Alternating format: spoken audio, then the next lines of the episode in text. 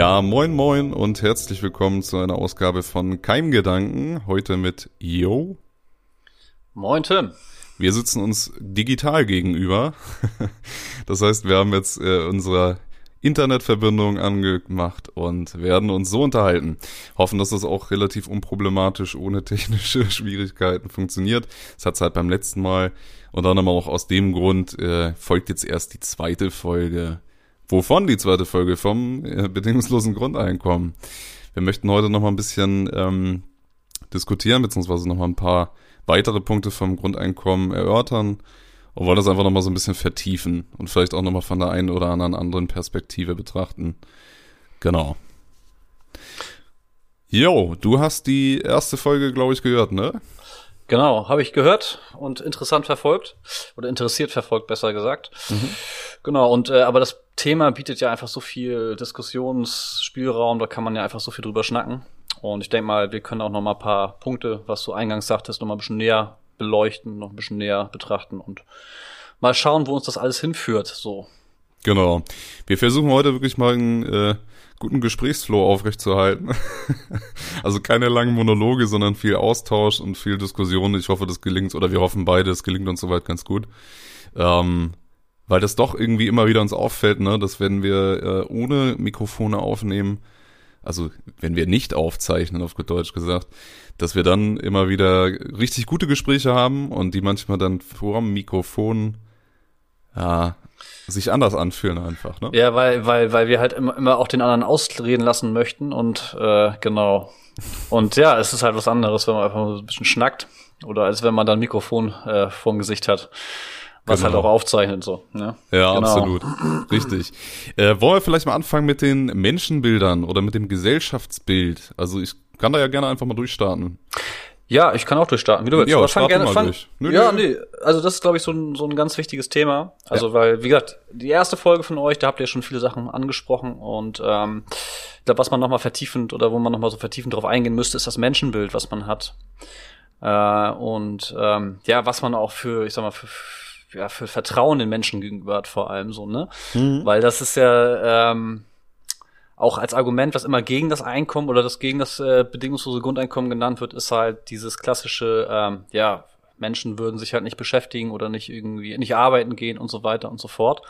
Und ähm, das quasi, dahinter steckt ja dann das Menschenbild, dass Menschen immer irgendwie eine Art von Druck oder ja Druck von außen benötigen, um halt arbeiten zu gehen und um irgendwie einer Beschäftigung nachzugehen. Und ähm, ja, ich finde, dieses Menschenbild lässt sich auf jeden Fall äh, tief blicken. So, ne? Ja. Und demgegenüber, die Befürworter sagen natürlich, nee, das ist eben nicht nötig so, um halt Menschen dazu zu bringen, sich sinn sinnstiftend zu beschäftigen. Ähm, also ein ganz, ganz anderes Menschenbild, was dann dahinter steckt im Endeffekt, ne?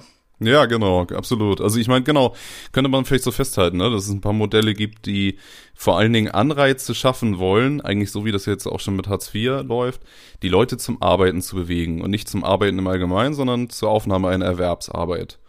Und dass es dann wiederum andere Modelle gibt, also meinetwegen so das emanzipatorische Grundeinkommen, dieses Modell, äh, die von der Höhe her einfach sehr viel höher angesetzt sind und wo es nicht darum geht, irgendwie die Leute äh, um Krampf oder, oder im Krampf praktisch bei der Stange zu behalten, sondern wo es eher darum geht, äh, ein Grundeinkommen auszuzahlen und das eben in einer Höhe, dass die Leute nicht mehr zwingend eine Erwerbsarbeit machen müssen oder müssten, ähm, und ich denke auch hierbei ist ganz spannend, oder dabei sind ganz spannend die unterschiedlichen Menschenbilder.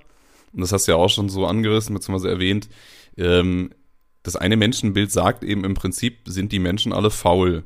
Und eigentlich ist ein Misstrauen den Menschen gegenüber von vornherein legitim und auch notwendig. Und im Prinzip das andere Menschen- oder Gesellschaftsbild sagt vielmehr aus, nein, äh, Menschen können etwas aus sich machen, sie werden auch etwas aus sich machen, allerdings aus, aus einer intrinsischen Motivation heraus, also sprich aus ihnen selber heraus, dass sie Dinge interessieren, dass sie Dinge gerne machen mhm. und dem gegenüber dann eben äh, ja ein Vertrauen steht, ne? Also auch ein Vertrauensvorschuss praktisch. Genau, also es ist quasi ein Urvertrauen in den Menschen so. Und genau. ich glaube, das ist halt, es gibt ja, also es gibt ja verschiedene Menschenbilder. Ähm, ist jetzt auch nicht mehr so mein, mein, mein Fachgebiet, wo ich mich besonders gut auskenne, aber zum Beispiel ein Menschenbild ist ja das humanistische Menschenbild. Und äh, da steht ja eigentlich hinter, dass halt man, man sagt, wenn Menschen ganz allgemein in der richtigen Atmosphäre aufwachsen, so in einer Atmosphäre, die positiv gestimmt ist, ne, wo halt bestimmte ähm, ja wichtige Faktoren, die so ein Leben halt beeinflussen, stimmen. Also dass Menschen aber prinzipiell in einer wohlwollenden positiven Atmosphäre eben genau das schaffen, nämlich sich zu entfalten, so und äh, ihr volles Potenzial ähm, ja entfalten können. Ähm, genau. Mhm. Und äh, ich glaube, das ist eher so auch so eine so eine Grundvoraussetzung überhaupt, dass man so ein bedingungsloses Grundeinkommen äh, für durchführbar hält, ist, wenn man eben genau dieses Menschenbild auch hat. Also wenn man halt das Menschenbild hat und sagt, Menschen sind sowieso nicht in der Lage oder ich sag mal ganz blöd, ähm, sowas wie gibt halt irgendwie einige Menschen schaffen es, andere nicht. So, mhm. es gibt ja auch so, so, so sozial-darwinistisches Menschenbild vielleicht oder mhm. ne, auf jeden Fall so ein Menschenbild, was dann entsprechend defizitär ist, wenn man mit so einem Menschenbild herangeht, dann würde man, wird man immer vorher schon zu dem Schluss kommen und sagen, okay, ein bedingungsloses Grundeinkommen ist halt überhaupt nicht machbar. So.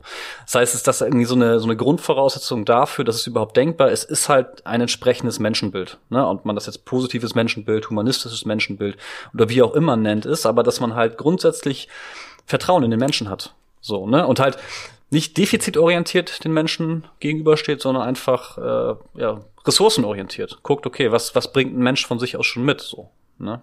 Natürlich also, ganz individuell. Ja. Mhm. Also so ein Menschenbild, was du gerade beschrieben hast, ist ja auch dieses äh, Bild des Homo economicus, ne? Also der eigentlich nur irgendwie immer seine Entscheidungen nur danach bewertet, zumindest wenn man so einen Idealtypus hat, dass er eben einen wirtschaftlichen Vorteil daraus, wirtschaftlichen Vorteil daraus erhält. Ja, stimmt. Also du sagst ja, Homo economicus wären, äh, wären äh, ja ein Menschenbild tatsächlich. Und ja. was du noch sagst, finde ich, äh, was noch ganz spannend ist, ist, ich finde, ähm, andere Menschenbilder würden nicht zwingend ein Grundeinkommen verhindern. Allerdings würde die oder sieht eben dementsprechend die Höhe dann ganz anders aus. Ne? Also das sagt dann im Prinzip so aus, na ja, dann machen wir halt so eine Art Grundeinkommen. Das ist dann immer noch das gleiche Label, aber es ist im Prinzip nur sowas wie jetzt mit Hartz IV weitere Sozialleistungen und dann aber wahrscheinlich auch äh, keine Sozialleistung darüber hinaus. Also unterm Strich weniger Geld, was praktisch ausgegeben werden muss. Dafür ähm, aber bedingungslos. dafür Nein, ich weiß, so gesehen bedingungslos, ja. Genau, ja, ja, genau, das ist das Ding so im Endeffekt, klar. Ne? Also wenn man sagt, okay, wir machen halt einfach irgendwie eine bedingungsloses Grundeinkommen unter Hartz-IV-Niveau oder unter Sozialhilfeniveau, dann äh, ist das nicht wirklich zielführend. Ne? Total. Also zumindest, ja. zumindest nicht, wenn man dieses positive Menschenbild hat, so im Endeffekt. Ne? Es ist, eine, ja. Es ist ja auch total spannend, dass irgendwie ganz viele Leute, wenn man sie befragt, von sich selber ausgehen, sagen, naja, wenn ich ein Grundeinkommen bekommen würde in der und der Höhe, ich würde weiter arbeiten gehen. Ähm, ja, und wie sieht das mit den Menschen um sie herum heraus? Nein, die würden alle nicht mehr arbeiten gehen. Die Absurdität ist nur, dass im Prinzip ein Großteil der Menschen, das alle von sich selber sagen, ich würde arbeiten gehen, weiter arbeiten gehen. Mhm. Also sprich, dass die Fremd- und die Selbstzuschreibung völlig auseinandergehen, beziehungsweise das, was ich mir selber zuschreibe und das, was ich dann auf die anderen Menschen projiziere, eigentlich gar nicht der Realität so entspricht. Genau, das heißt vielleicht, dass generell Menschen, das ist vielleicht immer schwierig, generelle Aussagen zu treffen, aber genau, dass sie von sich selber eher sagen, okay, man würde halt irgendwie weiterarbeiten so und das, was man sich selber zutraut, traut man den anderen nicht zu. Ja. Das ist ja auch ganz spannend im Endeffekt so, ne? Total, auf jeden Fall. Ja. Es sind, ich finde auch, das sind zum Beispiel echt äh, wichtige Gründe, warum sowas wie ein Grundeinkommen auch so viel Gegenwind erfährt. Und tatsächlich ähm, und eigentlich haben wir das ja auch schon so angedeutet, hängt es eben viel damit zusammen, welches Menschenbild ich habe und was ich damit in die Gesellschaft reinprojiziere. Und wie du schon sagtest, eigentlich ein vernünftiges, äh, bedingungsloses Grundeinkommen lässt sich mit gewissen Menschenbildern einfach gar nicht vereinbaren. Und mhm. beispielsweise jetzt die AfD zum Beispiel ist ja komplett gegen ein Grundeinkommen. Ich habe zwar auch noch nicht ganz verstanden, was die AfD teilweise so an unterschiedlichen Positionen hat, die sich vielleicht auch teilweise völlig widersprechen, aber ähm, ja, die sind aber ja auch das ganz gut zusammenfassen. Ja, die AfD ist ja auch einfach im Kern so, äh, neoliberal. Mhm. Also das ist ja einfach ne schlanker Staat, wenig Sozialleistung, am besten keine Sozialleistung, mehr Eigenverantwortung. Ne, da wären wir wieder neoliberales Menschenbild gibt's natürlich auch. Ne, richtig, richtig. Ja, ja. ja. genau. Spannend finde ich tatsächlich auch, wenn man jetzt mal so weggeht vom Menschenbild hin äh, zum Gesellschaftsbild. So, also in mhm. welcher Gesellschaft leben wir so, ne? Und ich finde, da ist ein ganz spannender Punkt. Ähm, und den habt ihr, glaube ich, oder vielleicht habe ich es vergessen, aber glaube ich, habt ihr in der ersten Folge nicht so richtig angesprochen oder nicht in dem Umfang, nämlich Thema Arbeitsgesellschaft. So, ähm, so ganz platt. Ähm, es gibt ja zum Beispiel die Befürworter sagen, okay, warum brauchen wir erstmal bedingungsloses Grundeinkommen? Ne? Mhm. So, das ist ja immer so die Frage, so ist das überhaupt notwendig? Ähm, und natürlich ganz individuell betrachtet gibt's für jede Menge Menschen total die Vorteile. Ne? Klar, wenn ja. man bedingungsloses Grundeinkommen einführt. So, ähm, aber die Frage nochmal zu dieser Arbeitsgesellschaft. Und zwar gibt es halt Menschen, die sagen, also die Befürworter des bedingungslosen Grundeinkommens, die sagen, es ist halt nun mal so, dass in den nächsten 20, 30, 40, 50 Jahren einfach aufgrund der Digitalisierung so eine Art, ja, nicht Industrialisierung, aber sowas quasi einsetzt. Also einfach so eine neue Zeit, in der wir uns dann befinden hm. und in der einfach so viel ähm, das hattet ihr tatsächlich schon angesprochen, von Maschinen übernommen wird, so dass es einfach immer mehr Produktivität gibt, so und entsprechend Arbeitsplätze äh, wegfallen, so ne? Ja. Und ähm, was ich da aber ganz spannend finde in dem Punkt ist die Frage: Ist das so? Also diese diese die These, die aufgestellt wird, ist einfach okay. Wir brauchen zukünftig nicht mehr so viele Arbeitsplätze. Mhm. Ne? Und äh, finde ich eine spannende zu diskutierende Frage. Ich weiß nicht, ja. wie du dazu stehst, aber wie ist so deine Einschätzung? Na, ich meine, da gehen die Zahlen einfach völlig auseinander, ne, von den Prognosen. Also ich glaube, es gibt ja Berechnungen, die sagen, je, bis zu jeder zweite Job wird nicht mehr existent sein praktisch oder wird von Maschinen übernommen werden. Andere Rechnungen, ich glaube jetzt auch zu Deutschland, haben, glaube ich, irgendwas von 20, 25 Prozent äh, berechnet. Also wie gesagt, grundsätzlich gehen da schon die Schätzungen auseinander, was ja eigentlich auch das ganz gut untermauert, äh, dass es halt erstmal auch ein bisschen Spekulation ist, was denn jetzt alles wegfallen könnte und es gibt ja vielleicht auch Jobs, die auch von Maschinen gemacht werden können, wo aber trotzdem immer noch Menschen möchten, dass andere Menschen das machen. Also meinetwegen, wenn äh, ist Pflege, ein neuer Roboter auch, ja, ja, ja sowas zum ja. Beispiel oder halt auch, wenn jemand ähm, sich bekochen lässt, vielleicht möchte der jetzt nicht unbedingt irgendwie so einen Roboterarm vor sich stehen haben, der ihm das zubereitet, sondern will vielleicht wirklich noch irgendwie oldschoolig von einem Menschen dann äh, bekocht werden praktisch. Also ich glaube, es wird auch immer wieder Leistung geben, wo sich die Gesellschaft die Frage stellen muss, ist das überhaupt eine Arbeit, die wir an Maschinen outsourcen wollen oder ist das etwas, wo wir eben dann meinetwegen mehr Geld bezahlen und dafür aber dann dementsprechend Menschen immerhin immer noch weiterhin in diesem Bereich beschäftigen? Ja, auf jeden Fall. Ähm, worauf ich auch so ein bisschen hinaus wollte, mhm. ist halt äh, bei dem Thema, dass ich dann halt die Frage zu stellen, ähm, von wem gibt es denn welche Prognosen bezüglich dieser äh, bezüglich dieser zukünftigen Arbeitswelt, in der wir uns befinden oder in, der, in, in welcher Gesellschaft wir uns quasi befinden, so, ne? Mhm. Also, weil vielleicht ganz aktuell, das ist so mein Stimmungsbild irgendwie. Ich habe keine Ahnung, ob das so ist. Aber was ich halt häufig mitbekomme, ist gerade jetzt aktuell noch, dass wir irgendwie ständig hören, Fachkräftemangel. Mangel an Arbeitskräften so, ne? Mhm. Ähm, was ja quasi im Endeffekt dann äh, ein Argument gegen ein bedingungsloses Grundeinkommen wäre. So. Also ich finde diese Argumentation total logisch zu sagen, okay, äh, also Richard David Precht zum Beispiel, äh, der sagt halt, dass, mhm. äh, das, ähm, das finde ich immer ganz, ganz passend so, so wie die alten Griechen das sich in ihren feuchten Träumen vorgestellt haben, so, ne, man hat mhm. irgendwie, man arbeitet nicht, man lebt halt, ne, und das, was damals halt die Sklaven gemacht haben, machen halt heute dann die Maschinen so. Also mhm. quasi so auch, ne, einfach so eine, als positive Zukunftsvision so. Aber das steht ja eigentlich diametral dieser Aussage gegenüber, dass wir halt einfach akut Fachkräftemangel oder generell einen Mangel an Arbeitskräften haben. Ja, das ist schon wieder ein Thema für sich, ne, mit dem Fachkräftemangel. Also ich meine, auch da gehen die Meinungen völlig auseinander. Es gibt äh, Leute, die de, der Auffassung sind, ähm, dass das im Prinzip nur ein Argument ist, um Löhne zu drücken, auch historisch gesehen. Ähm, also dass es immer wieder genutzt wird, um eigentlich den unteren Schichten nicht höhere Löhne bezahlen zu müssen, weil man immer wieder damit argumentiert, nein, es fehlt ja an Personal, es fehlt an Leuten, wobei du ja jetzt vor allen Dingen auf, äh, glaube ich, Fachpersonal äh, hinaus Nö, nicht wolltest, oder? Nicht, nicht, nicht zwangsläufig, generell Arbeitskräfte so. Generell. Also ich habe dann, dann gibt's da immer so, man kriegt das ja immer so ähm, so mit, wenn man dann irgendwie auf Social Media oder sonst wo mal irgendwie hier mal einen Fernsehausschnitt oder sowas sieht oder hier mal irgendwie einen Artikel dazu liest. Ähm, dass da einfach irgendwie, finde ich, häufig diese Mitteilung gemacht wird, okay, wir brauchen irgendwie ständig Arbeitskräfte und es ist ganz schwierig für Unternehmen, Auszubildende zu, äh, zu finden. So, ähm, und das finde ich halt relativ spannend, einfach so diese Frage, ob das tatsächlich so ist. Ne? Auf jeden Fall. Also ich meine, ähm wie gesagt, in meinen Augen gehen da wirklich auch wieder die, die Sichtweisen äh, und Meinungen auseinander einfach. Also, dass es halt einige Leute gibt, die dir ganz klar sagen, es gibt einen Fachkräftemangel und das sind vor allen Dingen Vertreterinnen und Vertreter aus wirtschaftlichen Kreisen, also vor allen Dingen aus Unternehmen, auch größeren Unternehmen. Ähm, und dann gibt es, denke ich, immer wieder, wie ich schon sagte, Gegenstimmen, die halt im Prinzip genau das Gegenteil sagen und sagen, nein, Fachkräftemangel hat es zu keinem Zeitpunkt wirklich in der Form gegeben.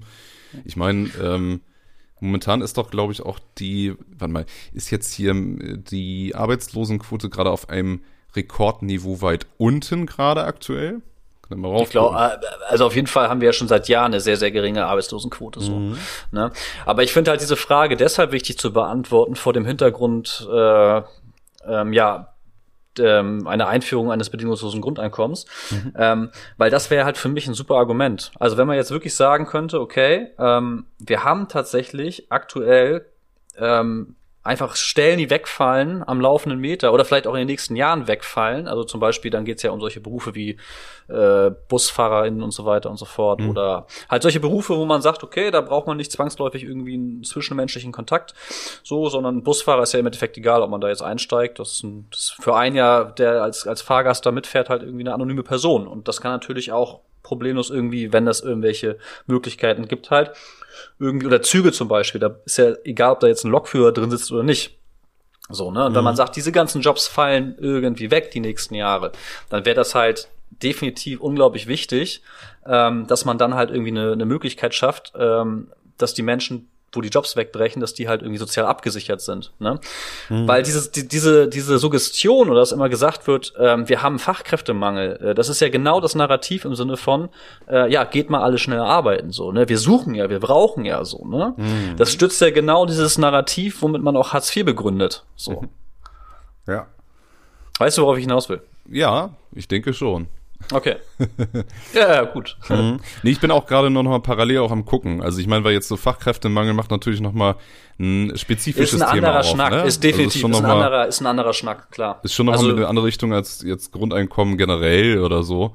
Ähm, also ich denke, laut Bundesagentur für Arbeit gibt es so etwas wie einen Fach, äh, Fachkräftemangel. Ne? Also hier ähm, von 2021 äh, hier von tagesschau.de. Ähm, insgesamt werden derzeit etwa 1,2 Millionen Arbeitskräfte, davon zwei Drittel Fachkräfte gesucht. Ähm, ja, was natürlich ja. erstmal deine These untermauern würde, dass es halt einen Fachkräftemangel gibt. Oder zumindest äh, habe ich das vermeintlich rausgehört.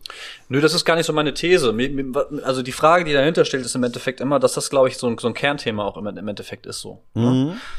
Also wenn man quasi sich in die Gegner vom bedingungslosen Grundeinkommen hineinversetzt, so, dann kann man natürlich sagen, ja stimmt, okay, wenn wir jetzt wirklich akuten Arbeitskräftemangel haben, so, ne, und dann das bedingungslose Grundeinkommen, das hattet ihr ja auch schon ausgeführt, eher dazu führen würde, dass Menschen weniger arbeiten, also weniger Arbeitszeit investieren, mhm. ähm, dann könnte man natürlich schon sagen, okay, dann haben die Unternehmen wirklich Probleme weiterzumachen und müssen vielleicht dicht machen, weil sie keine Arbeitskräfte mehr rankriegen, so. Wäre unter Umständen möglich, ne? Ähm, ja. Definitiv. Na, ich kann da ehrlich gesagt gar nicht so konkretisiert drauf antworten, muss ich ganz ehrlich gestehen. Also ich meine, ähm, ich finde grundsätzlich die Frage gut. Ich glaube aber auch, dass halt irgendwie so im Zuge der Digitalisierung, weil darum geht's ja nun auch, vieles einfach aus heutiger Sicht noch nicht zu 100 Prozent absehbar ist. Also es hängt ja auch an vielen äh, politischen großen Entscheidungen nachher im Endeffekt. Also wenn ich mir angucke, meinetwegen, es wird äh, forciert, dass ähm, immer mehr Autos autonom fahren. Wie du schon sagtest, dann wird es wahrscheinlich auf Dauer keine Busfahrerinnen und Busfahrer mehr geben. Vielleicht auch keine Taxifahrerinnen und Fahrer. Ähm, genau. Sowas genau, würde ja. wegfallen. Und ich meine, das kann man ja nun auf ganz, ganz viele Bereiche übertragen, wo, wenn ich möchte, dass das von einer Maschine erledigt wird, wird man sehr, sehr viele Jobs wegrationalisieren können. Und ich glaube, das hat ja wiederum etwas mit, mit der Volkswirtschaft beziehungsweise mit dem großen Ganzen zu tun, also auch damit, wie Wirtschaft letztendlich gelebt wird praktisch, dass wenn ich immer die Notwendigkeit noch habe, weiterhin Wachstum, Wachstum und so weiter und so fort, dann wird der Bereich, äh, wo ich am meisten Geld einsparen kann, auf Dauer gesehen Arbeitskräfte, menschliche Arbeitskräfte sein. Es sei ja, denn, stimmt, ich erhebe ja. zum Beispiel eine hohe ähm, Steuer auf, also eine Maschinensteuer, sowas beispielsweise, ne? Das wäre dann wieder ein Argument, warum man vielleicht dann doch nicht alles auf Maschinen umsetzt. Aber ich finde, dass es halt von solchen Aspekten abhängt, in welche Richtung sich unsere Gesellschaft überhaupt entwickelt. Ich weiß, aber ich finde das halt eine ganz, mhm. deswegen, äh, also finde ich halt wichtig herauszuarbeiten.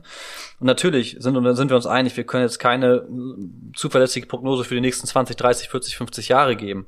Ne, aber wenn es so eintritt, wie zum Beispiel einige Menschen sagen, unter anderem Richard David Precht, den ich ja eingangs erwähnte, mhm. ähm, dass es wirklich so ist, dass wir in 20, 30 Jahren einfach durch diese Maschinisierung und durch die Digitalisierung im Endeffekt einfach es faktisch weniger Arbeitskräfte gibt. So ne, dann ist es ein gesellschaftliches Problem. Ne? Hm. So. Aktuell ist es ja, wie gesagt, angeblich noch so, dass wir alle genug zu tun haben, so und irgendwie ne, keiner irgendwie sagen könnte, okay, ich habe jetzt irgendwie keinen, finde jetzt hier keinen Job. Also so, so scheint es ja zu sein. Wir haben aber, aber auch einen riesengroßen prekären Sektor, ne? Also wir haben ja in, in äh, Europa gesehen, in genau, Deutschland genau, genau, eigentlich einen der ja. größten, wenn nicht sogar den größten, äh, prekären Sektor überhaupt. Also mit ja, du meinst nicht 450, genau, ja, genau, mit 54 genau, Euro Jobs und so genau, weiter. Genau, ja, ja, genau. Ja, definitiv. Ja. Also sprich, es sind auch ganz viele Menschen in, äh, in Arbeitsbedingungen oder in Arbeitskontexte eingeknüpft, äh, in denen sie gar keine Möglichkeit hätten, sich zu irgendwelchen Fachkräften herausbilden zu lassen oder wo das auch gar nicht in meinen Augen zumindest nicht zwingend erwünscht ist. Also von, äh, von der Empirie her. Sprich, wo man eben auch, es ist ja auch günstiger grundsätzlich. Also ich meine, wenn ich mehrere Leute in, ähm, in 450 Euro Jobs halte, dann spare ich mir die Sozialabgaben für diese Personen weitestgehend. Und also ich meine, das ist auch ist ja ein Anreizsystem für Unternehmen. Ähm, ich stimme dir da vollkommen zu, ne? Also ich meine, dass der Punkt äh, wesentlich und wichtig ist, ähm, zu diskutieren und überhaupt darüber nachzudenken, äh, ist das so oder, oder ist ein Fachkräftemangel eigentlich total der Quatsch? Also existiert das gar nicht, ist das eigentlich eine genau, Mythos? Genau, ja, richtig, genau. Und ich glaube, das äh, vielleicht nochmal so als Denkanstoß auch, dass man sich da halt immer so ein bisschen im Klaren darüber sein sollte, weil wenn es nämlich immer heißt, wir haben Fachkräftemangel, dann ist man vielleicht eher gewillt auch zu denken, oder vielleicht noch nicht mal ein Fachkräftemangel, sondern vor allem auch ein Mangel an Arbeitskräften, ja. Dann ist man vielleicht auch eher gewillt zu sagen, okay, man ist gegen das bedingungslose Grundeinkommen. Und ich finde, die Fragen muss man eigentlich, glaube ich, immer mal wieder neu stellen, auch vor allem mit immer, ja, immer fortschreitender Technologie äh, ist das wirklich so? Haben wir einen Fachkräftemangel? So, weil ich kann mir halt vorstellen, und das ist vielleicht nochmal so zu dem Thema ähm, meine abschließende, meine Prognose, mhm. dass halt gerade aus neoliberalen Kreisen dieses Narrativ, dass wir einen Fachkräftemangel hat, das wird noch ewig so weitergehen. Ja. Also die werden wahrscheinlich auch selbst, und das ist ja dann wieder das, das Ekelhafte, ne, quasi Menschen, also dass man Menschen sagt, ja, wir haben einen Fachkräftemangel oder einen Arbeitskräftemangel, ähm, sucht euch bitte mal eine Arbeit, so, ne, obwohl es diese Arbeitsstellen gar nicht mehr gibt. Mhm. Ne, das so als Abschluss dafür. So, deswegen äh, die vielleicht so etwas ausgearteten, ausgearteten Gedanken meinerseits.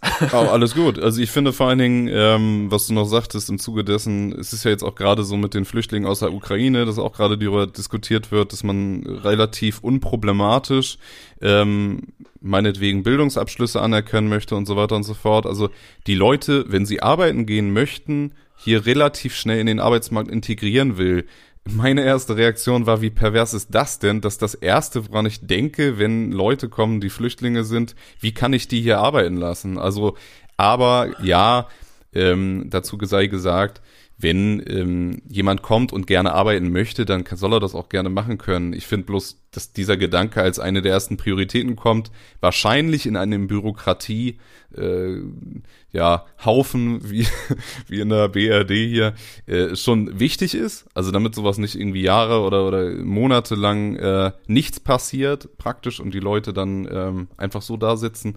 Aber vor diesen ganzen Migrationsbewegungen finde ich, eigentlich müsste das ja auch in diese Diskussion um Fachkräfte auch nochmal mit aufgenommen werden.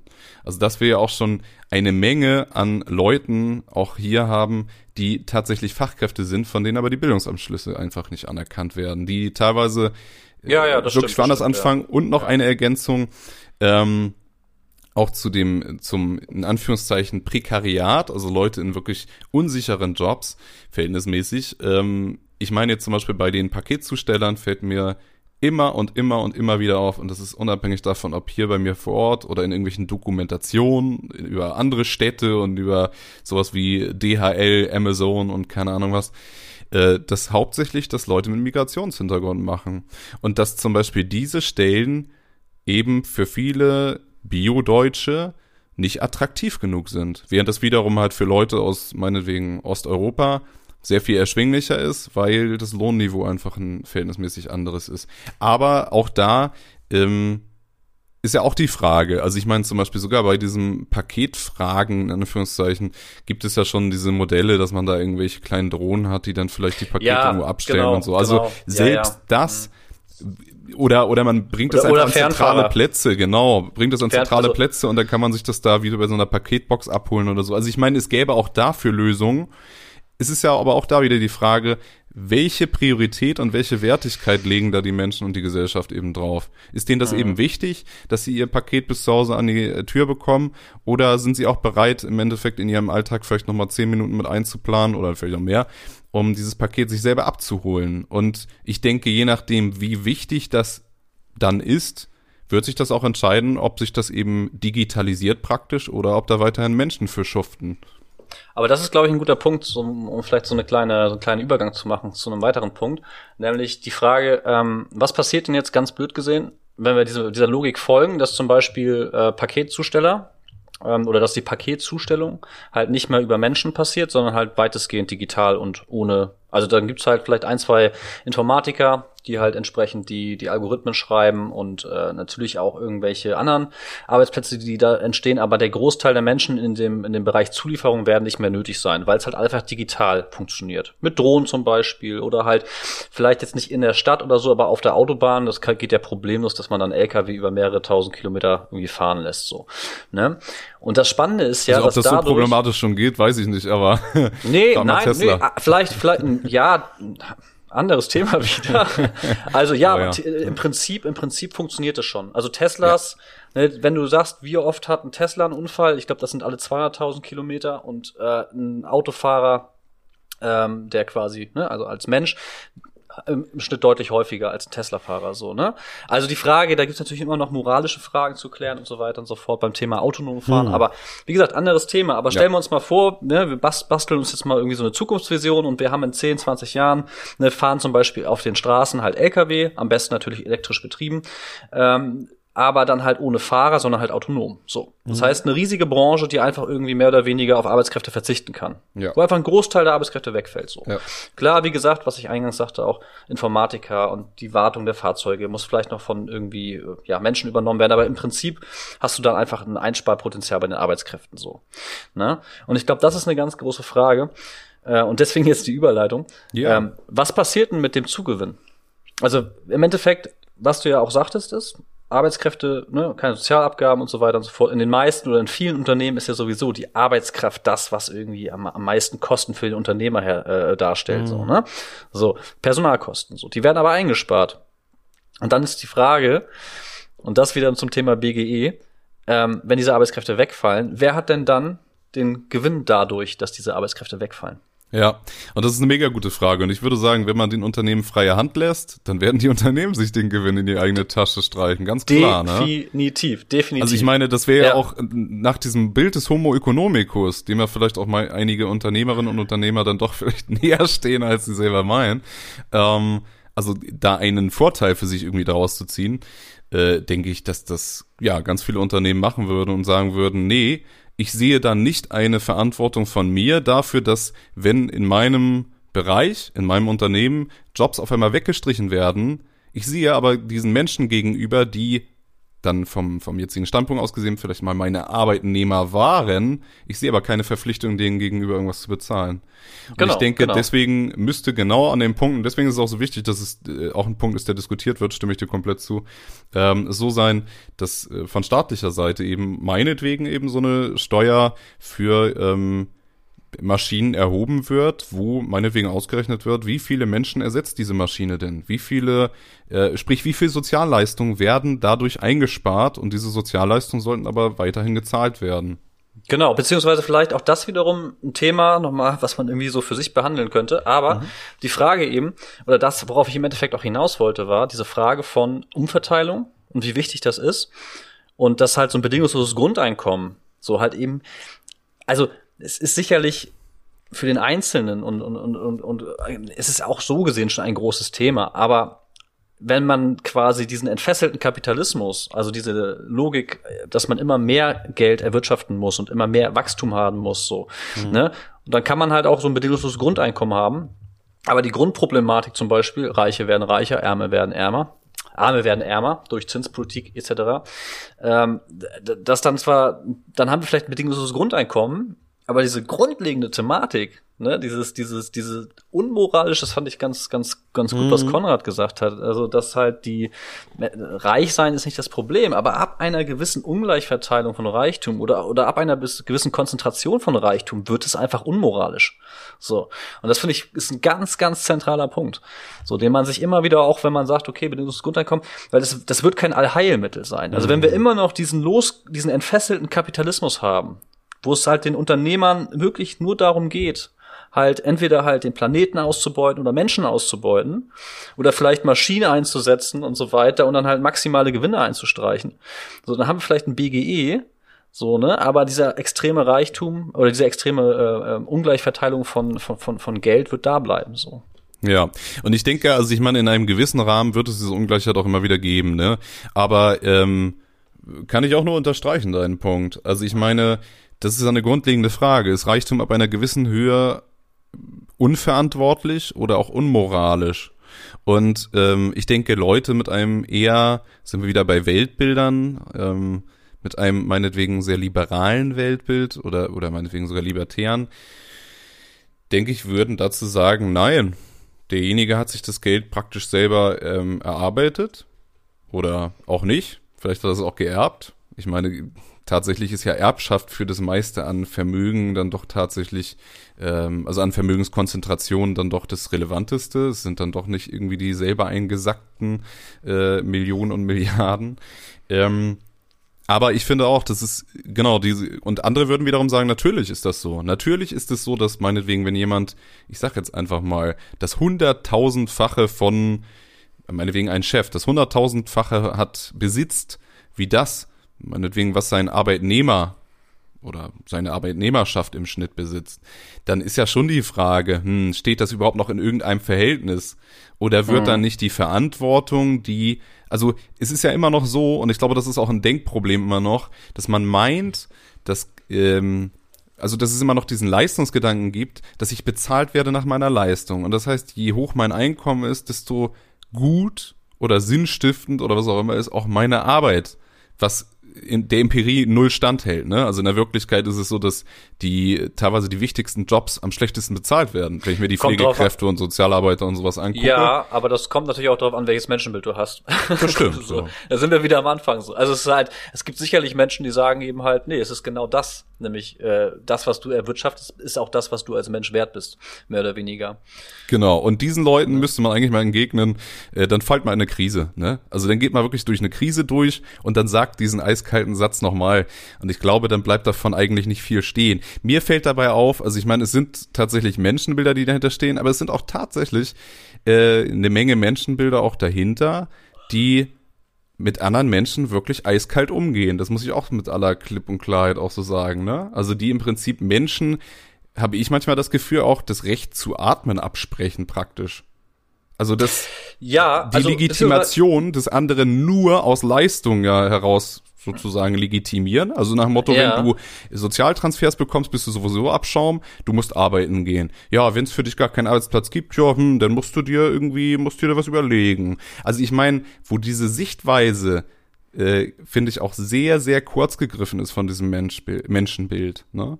Also die, ah. das ist jetzt natürlich ein Konglomerat, das sind ja gerade verschiedene Menschenbilder, die da auch drinne stecken. Also ich meine, wir hatten ja jetzt eben gerade mit, ist Reichtum irgendwann unmoralisch? Wir können ja auch nochmal darauf zurückkommen, auf die Frage. Aber ähm, aber grundsätzlich äh, an diesen Fragestellungen, finde ich, verzahnt sich halt eine Menge. Und ähm, und wirkt sich auch aus, eben wie du schon sagtest, ob man ein Grundeinkommen befürwortet oder eben auch nicht. Aber genau, ab einer, du sagtest, ab einer ähm, gewissen Höhe ist Reichtum unmoralisch. Wie würdest du das denn äh, begründen? Warum es unmoralisch ist? Ja. Boah, ist eine sehr, sehr gute Frage. Eine sehr, sehr gute Frage, auf die ich wahrscheinlich keine vernünftige Antwort finden kann jetzt auf die Schnelle. Hm. Ähm, naja, aber einfach die Tatsache, ähm, inwieweit es gerechtfertigt ist, dass einige Menschen halt am Existenzminimum oder sogar darunter leben, sterben, hungern und so weiter, global betrachtet. Und es auf der anderen Seite Menschen gibt, die einfach so viel Geld haben, dass sie im Leben nicht ausgeben können. Ja. So. Ne? Also bei welche, welcher Logik folgt das? So, ne? Dann kann man natürlich nochmal individuell betrachten, okay, wie sieht das mit den Startbedingungen aus? ne? Mhm. So, also hatte, hattet ihr, glaube ich, auch in der letzten Folge, äh, war das nicht äh, hier Elon Musk mit dem goldenen Löffel im Mund geboren oder mit dem silbernen mhm. Löffel im Mund geboren. Äh, mhm. Wusste ich vorher auch gar nicht so, ne? Aber natürlich hat er andere Startbedingungen im Endeffekt so, ne? Ja. So als zum Beispiel jemand, der irgendwo ja prekär in, in prekären Situationen ohne die, ohne die Möglichkeit auf Bildung aufwächst. Das ist ja auch so, das ne? Absurde, finde ich, bei vielen Leuten, die relativ weit oben, sage ich mal, in, in der gesellschaftlichen Pyramide stehen und im Prinzip sagen, das habe ich mir alles selber erarbeitet. Also da denke ich mir so, ähm, nein, absolut nicht. Und das sind jetzt auch nicht meine Gedankengänge, aber wie viele Generationen vor dir haben dafür gesorgt, dass es die Infrastruktur gibt, die Straßen gibt? Wie viele Generationen vor dir haben dafür gearbeitet, dass es die Technologie gibt, die es heute gibt? Auf das greifst du alles zurück, meinst aber, du hättest alles genau. selber erarbeitet. Und da in meinen Augen steckt bei wirklich vielen ähm, Unternehmerinnen und Unternehmern aus, äh, sagen wir mal, sehr hohen äh, Rängen wirklich ein Denkfehler vor. Klipp und klar. Oder eigentlich eine Unehrlichkeit, die damit zusammenhängt, dass sie eben ein positives Selbstbild erhalten müssen. Also psychologisch kann man das sehr gut äh, begründen, warum das so ist. Aber de facto ja, ist es nicht der Wahrheit oder Realität entsprechend, was, äh, wie sie da im Prinzip diese, naja, ihrer Meinung nach Leistungskultur oder Leistungsgesellschaft legitimieren.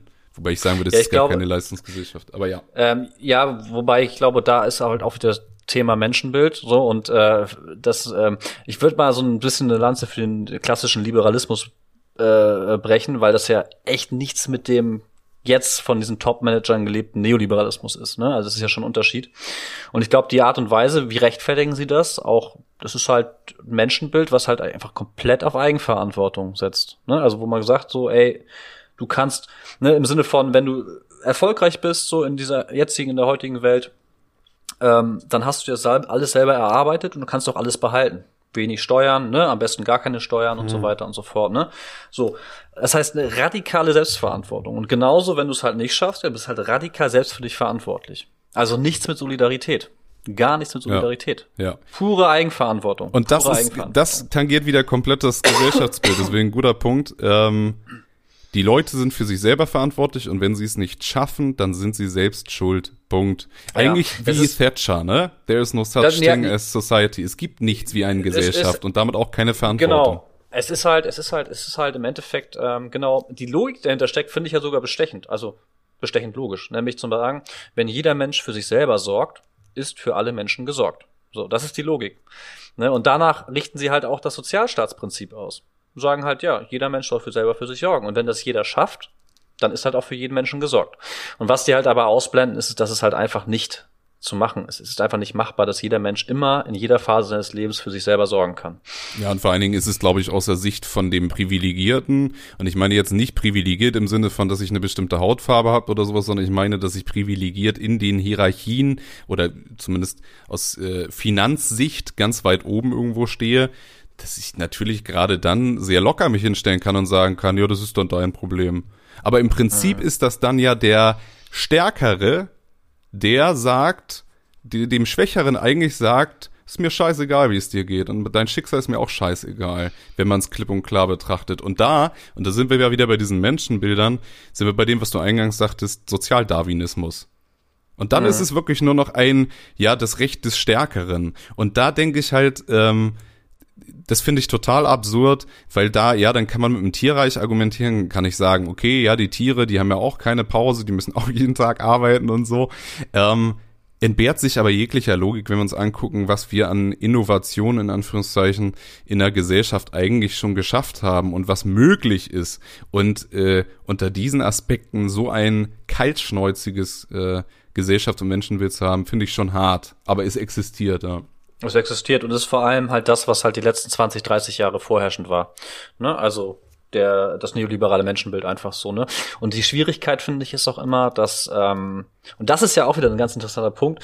Ich meine, jetzt auch nochmal Bezug auf das, äh, Bezug nehmend auf das bedingungslose Grundeinkommen, wenn man die Leute fragt, und das ist ja mal eine spannende Geschichte, macht doch mal eine Umfrage in Deutschland, wie viele Leute sind denn fürs bedingungslose Grundeinkommen? Und ich bin mir eigentlich sicher, dass aktuell die meisten sagen würden, nö, will ich nicht. Also in der Schweiz gab es eine Volksabstimmung diesbezüglich, wenn ich mich nicht, äh, wenn ich mich nicht jetzt komplett irre.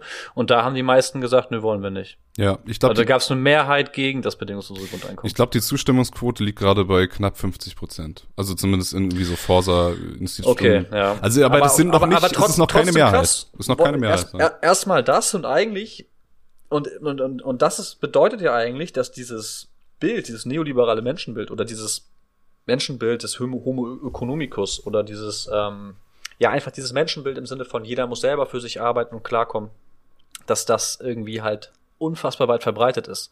Und auch gerade bei den Menschen verbreitet ist, die halt, äh, ja, eben nicht zur äh, äh, Oberschicht gehören, sondern auch zur Unterschicht. Ja. Wenn man das jetzt mal ganz, ganz klassisch sagen will, weil man kann ja nicht sagen, die Hälfte der Menschen in Deutschland gehören zur Oberschicht und der Rest nicht, so, ne? Also, das heißt, auch die Menschen, die quasi, auch perfide Menschen, die halt wirklich am Existenzminimum äh, mhm. leben, weil sie halt entweder Transferleistung bekommen oder halt in prekär bezahlten oder in prekären Beschäftigungsverhältnissen äh, sich befinden, dass selbst die sagen, nee, wir sind gegen ein bedingungsloses Grundeinkommen. Das muss man sich mal vorstellen. Total krank.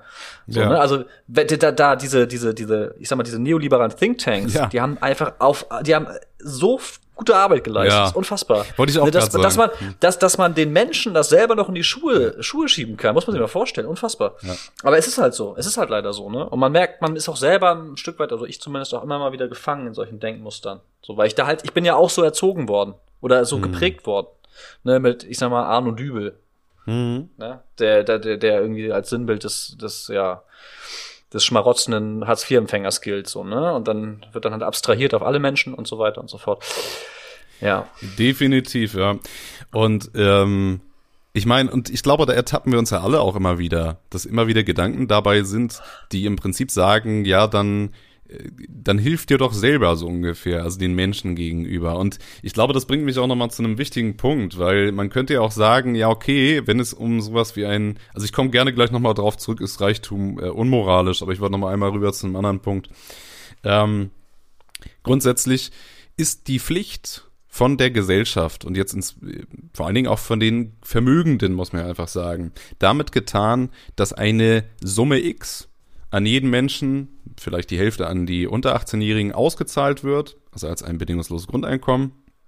Wie auch die Frage, an wen überhaupt deutsche Staatsbürgerschaft oder was ist, wenn jemand seinen Lebensmittelpunkt eigentlich im Ausland hat oder was ist mit Leuten, die hier emigrieren, bekommen die das dann nicht oder, oder doch? Also es sind auf jeden Fall ja noch Punkte, die auch geklärt werden müssten. Aber grundsätzlich, wie gesagt, ist es damit ähm, getan, dass ich einfach nur Summe X bezahle oder müsste es noch weitere äh, Dinge geben? Und ich schmeiß einfach mal in den Raum, also zum Beispiel sowas wie eine Krankenversicherung. Wenn es die nicht gibt und ich bekomme ein äh, Grundeinkommen, dann werden da locker schon mal 200, 300 Euro von abgehen, nur für eine Krankenversicherung vom Grundsätzlichen mhm, her. Ja, ja. Das heißt, eine Krankenversicherung oder sowas wäre in meinen Augen erstrebenswert, dass es so etwas auch äh, per se gibt und vielleicht nicht äh, mit dem Grundeinkommen ver praktisch verrechnet wird.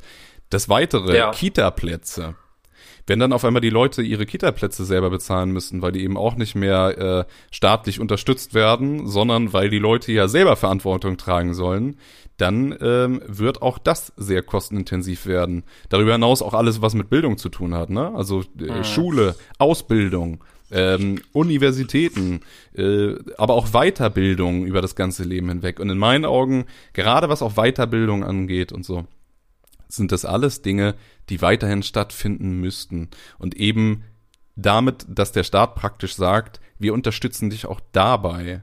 Also es gibt ja auch zum Beispiel noch so Gedanken mit dem Wohngeld auch beispielsweise, dass vielleicht Wohngeld auch weiterhin als eine Möglichkeit ähm, genannt wird, um regionale Disparitäten, also große Unterschiede bei den Mieten kompensieren zu können. Sprich, ich wohne meinetwegen irgendwo im ländlichen Bereich, meine Miete ist sehr viel günstiger, ja gut, dann muss ich wahrscheinlich auch ein, äh, mehr Geld bezahlen für ein ÖPNV. Stimmt, guck mal, ÖPNV wäre auch noch zu diskutieren. Wieder ein neues Thema. ja, genau. genau. Aber ähm, aber genau, und grundsätzlich im Gegensatz dazu, meinetwegen, lebe ich halt in München und habe da eine Wohnung und die ist halt sehr viel teurer. Ja, und dann bräuchte ich vielleicht halt auch sowas wie einen Wohnungszuschuss, also wie Wohngeld. Genau, ja, ja, auf jeden Fall. Also, ne, ich weiß, glaube ich, auf, auf welchen Punkt du hinaus, hinaus. Es bringt natürlich nichts, ein bedingungsloses Grundeinkommen einzuführen und dann parallel entsprechend Sachen zu streichen. Also zu sagen, aktuell ist ja so, ähm, ALG 2 oder Grundsicherungsempfänger sind natürlich auch dann entsprechend über den jeweiligen Kostenträger natürlich auch krankenversichert. Ja. Ne? Klar. So, und wenn das auf einmal wegfällt durch ein BGE,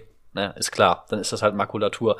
Ne, dann macht man auf der einen Seite irgendwie ein bisschen was drauf, aber auf der anderen Seite wird es direkt wieder abgezogen. So. Und ne, wichtig ist, glaube ich, im Endeffekt, ne, dass das bedingungslose Grundeinkommen halt wirklich so ausgestaltet wird, dass ne, man das alles so einpreist, dass man davon halt sorgenfrei nicht Hochstandard, auch nicht Mittelschicht vielleicht, aber dass man auf jeden Fall davon leben kann und keine Ängste haben muss, ne? Auf jeden so. Fall. Und ich finde, das, das ist halt die, dabei ist die, gesellschaftliche Teilhabe eigentlich, ne? Worum es geht. Gesellschaftliche Teilhabe, ja, definitiv, definitiv. Also wie ja. kann ich teilnehmen ja. an der Gesellschaft? Wie kann ich Teil der Gesellschaft sein? Und ich finde, mhm. da muss es auch Möglichkeiten geben, wie der Staat ihm unterstützt. Oder auch mhm. Beratungsangebote. Also überhaupt, ich bin verschuldet. Ähm, Wäre auch noch eine spannende Frage auch, ne, was passiert mit Bußgeldern oder sowas? Verlieren die vielleicht ihre Wirkung? Also auch Leute, die ein Grundeinkommen ablehnen, die sagen auch, nein, dann äh, Bußgelder, die würden dann ja gar nicht mehr so ins Gewicht fallen und sowas. Was ich total ein Quatsch finde, ehrlich gesagt. Aber, ähm, aber genau, wie würde äh, sich das auch bei solchen Dingen verhalten? Ne? Ja, ja, okay. Den Punkt mit den Bußgeldern habe ich jetzt nicht ganz verstanden. Ist auch egal, war auch nur ein kleiner Zwischenpunkt. Okay. okay. Nee, aber das ist natürlich ganz wichtig, dass man das halt auf jeden Fall alles mit einberechnet. Und das muss halt auf jeden Fall, äh, ähm, ja, muss halt ausreichend sein. So. Das heißt, ich finde, man findet halt auch nichts davon, wenn man sagt, wir machen bedingungslose Grundeinkommen von 1000 Euro. Ja. Ne, das ist halt irgendwie im aktuell, ja, das ist halt, das ist eigentlich ist es Hartz-IV-Niveau. So. Ja. Ne, das ist halt irgendwie so, ja, und da ist halt, und da sind wir uns einig, gesellschaftliche Teilhabe ist da nicht möglich.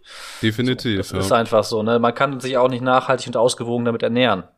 Ne? Oder du kannst halt, beziehungsweise du kannst vielleicht das eine so ein bisschen, dafür dann das aber an das andere eben nicht so, ne? Mhm. So, da Bahnreisen, das ist Schweinegeld, was das kostet, so. Ne? Das kannst du dir nicht leisten. Ja. Also auch mal die Welt sehen und so weiter und so fort. Also eigentlich alles das, was das bedingungslose Grundeinkommen liefern soll, ähm, ist halt dann mit 1000 Euro nicht getan. Das heißt, man muss es schon entsprechend hoch ansetzen, definitiv. Ja. Ne? Und dann so. gibt's eben wieder auch viele Leute, die sagen, naja, aber wenn du in so eine Höhe gehst, dann ist es eben nicht finanzierbar oder dann muss man eben so krass hohe Steuern einführen, wo meinetwegen dann alles mit 80 Prozent besteuert wird. Also gibt's ja verschiedene Modelle und verschiedene genau, Rechnungen. Aber, ne? Genau, aber das ist, glaube ich, das, das ist, glaube ich, das Wichtige vor allem. Und deswegen, das muss man auch nochmal klar kriegen. Also bedingungsloses Grundeinkommen, finde ich, ist auch nur dann wirklich durchführbar, oder auch nur dann überhaupt denkbar, wenn man diese ganzen Geschichten, die wir die letzte Dreiviertelstunde irgendwie diskutiert haben, wenn man dem auch, wenn man auch eine ähnliche Meinung hat, so. Mhm. Also wenn man genau dieser Meinung ist, Reichtum ist unmoralisch, ab einem gewissen, ab einem gewissen Punkt, so, ne? Ähm, und dass man so ein Menschenbild hat, was wir besprochen haben. Erst dann ist es überhaupt denkbar. Weil sonst macht es eigentlich keinen Sinn, weil dann findest du immer was, wo du sagen kannst, nö, machen wir nicht. Ne? So. Mhm. Also das ist halt sowieso essentiell. So, ne? Und dann kommst du halt, also das heißt, es ist faktisch so, man muss, es muss dazu führen, dass Menschen nicht mehr so abartig reich werden dürfen. Es muss irgendeinen Mechanismus geben. Sei es über Besteuerung, was du angesprochen hast, von Maschinen, sei es über eine Finanztransaktionssteuer, sei es über eine, eine, eine Vermögenssteuer, eine Luxussteuer. Also das, es muss irgendein Instrument geben, der das, die das quasi verhindert. Ein wichtiger Punkt. Ein wichtiger Punkt. Ne, damit es überhaupt funktioniert. So, das heißt, zum Thema Finanzierbarkeit. Ne? So. Und das zweite, vielleicht auch nochmal mhm, äh, zusammenfassend dazu, ist einfach, was auch auf jeden Fall passieren muss, ist halt einfach ein, ähm, ja, ein Umdenken im Menschenbild. Also sprich dieses, genau, Homo economicus zum Beispiel. Ne? Je, oder, oder dieses, immer dieses krampfhafte, wir bemessen unseren Wert oder den Wert eines Menschen an, an dessen Einkommen oder an dessen, an dessen Geld. Mhm. Äh, das ist halt so ein Kernproblem, was halt, da muss halt ein gesellschaftliches Umdenken passieren. Ne? Das heißt, alle Menschen müssen von dieser, ich sag mal, neoliberalen Indoktrination der letzten Jahre einfach mal ein bisschen wegkommen. Ne? So. Und das passiert ja auch teilweise. Also, ne, dass man zum Beispiel jetzt sagt, es geht halt nicht nur noch alles um Gewinn, sondern man muss zum Beispiel auch Faktor Umwelt da irgendwie mit reinrechnen und so weiter und so fort. Ja. Na, da passiert ja auch ein bisschen was. Na, aber das sind alles Vorüberlegungen und dann kann man eigentlich erst darüber diskutieren, ob das so Sinn macht, so. Ja, absolut. Ich glaube auch, dass ne, so die Einführung von meinem Grundeinkommen, ich glaube, das hatten wir auch, ähm, also an Konrad und ich beim letzten Gespräch, dass das eben auch eine längere Zeit in Anspruch nehmen wird und wahrscheinlich auch erst etappenweise möglich ist.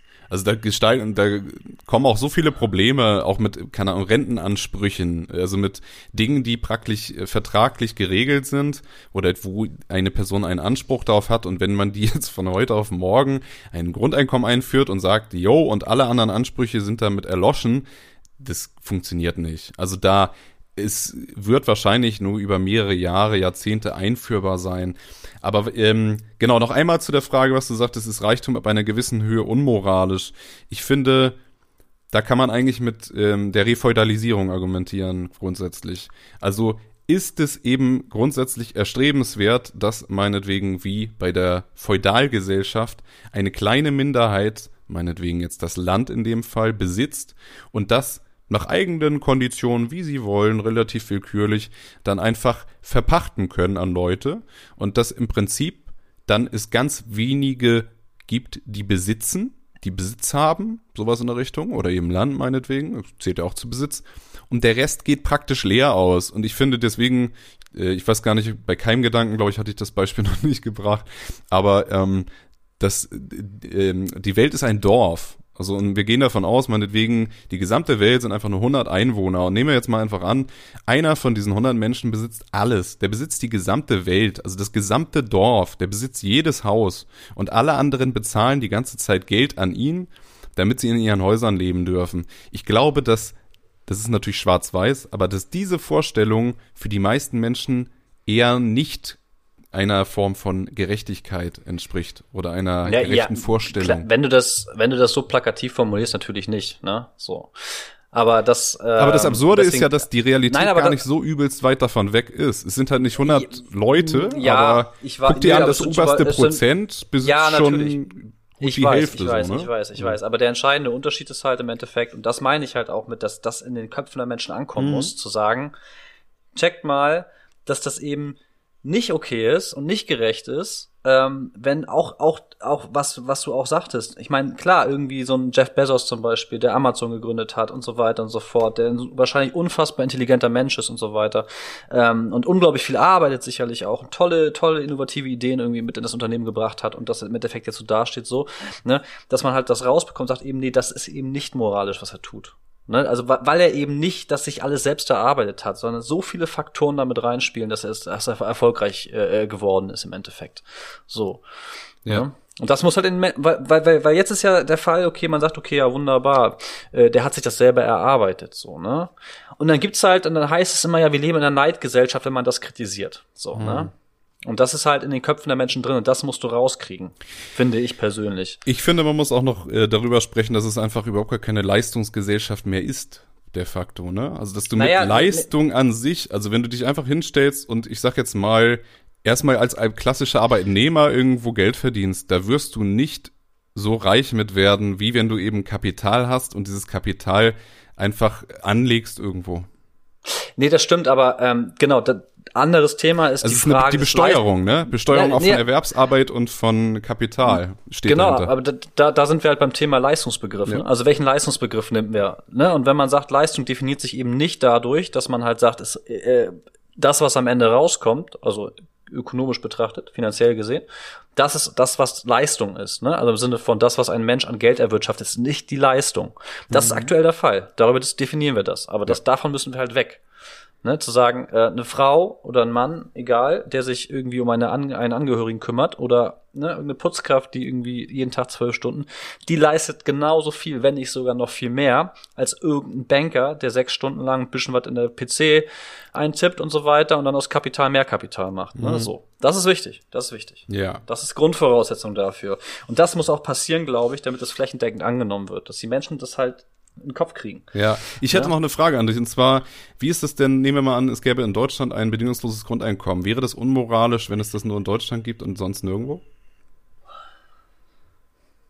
Das unmoralisch wäre. Wenn ja, wo wir gerade bei moralisch und unmoralisch sind. So vom Nö, das glaube ich nicht. Das würde ich nicht sagen. Also ich glaube, es ist natürlich erstrebenswert, beziehungsweise man muss natürlich auch immer gucken, in welchen Gesellschaften leben wir. Also, ne, wir sind in Deutschland natürlich ist eine andere Gesellschaft als zum Beispiel in, in vielen afrikanischen oder sogar in allen afrikanischen Ländern so, ne? Das heißt, du kannst es sicherlich auch nicht eins zu eins überall so einführen. Und es gibt sicherlich auch Länder, in denen das gar nicht funktionieren würde und die vielleicht auch schon, ähm, ja, äh, wo das anders funktionieren kann, so, ne? Also das kann man, glaube ich, nicht sagen, dass es äh, dann unmoralisch wäre. Ne? Mhm. Ich meine, also eine andere, eine, eine, eine ganz andere Frage. Sorry, dass ich jetzt nochmal so reingrätsche, aber eine andere Frage wäre zum Beispiel: Ist es denn moralisch, dass wir in Deutschland so einen Lebensstandard haben und die Menschen in Afrika eben nicht? das ne? ist eigentlich eine ganz ähnliche Frage in der Hinsicht, ne? Also ja, weil, ja, nee, das, ja. das ist, das ist, genau, das ist halt eine Frage. Und dann sind wir wieder natürlich bei, also man kann das natürlich mit, ist Reichtum unmoralisch? Die Frage kannst du natürlich sowohl als auch auf, auf Privatmenschen beziehen, natürlich aber auch auf Länder. Ne? Ich würde sie vor allen Dingen auf Battle Abhängigkeiten beziehen, ehrlich gesagt. Ne? Ähm, also wenn die anderen Staaten eben praktisch sich selber überlassen werden, also meinetwegen jetzt die afrikanischen Staaten, und man im Prinzip so zuguckt und sagt, ja, die müssen sich eben selber helfen, also auch ja wieder so ein, so ein Gesellschaftsmenschenbild, was dahinter steht praktisch, dann würde ich sagen, äh, verletzt man da eigentlich seine Verantwortung auch.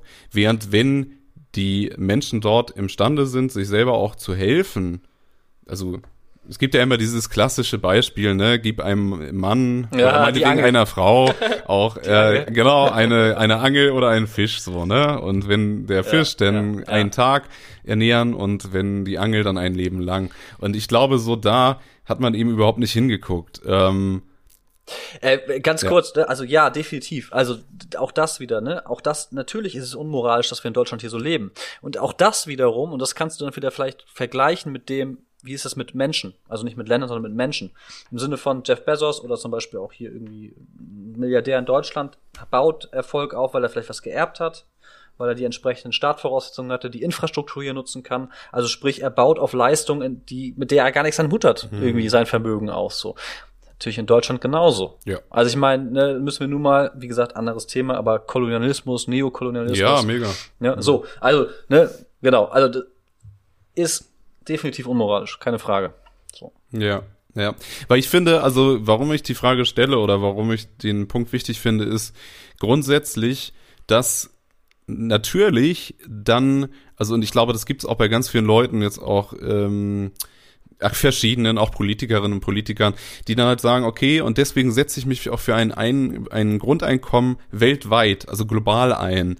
Und ich glaube, oh. das Problem dabei ist grundsätzlich, dass wir hier in Deutschland vielleicht noch gefühlt ein wenig mehr Macht haben, vom Machthebel her, mitzubestimmen, wie denn so ein Grundeinkommen aussieht und welche Rahmenbedingungen es hat.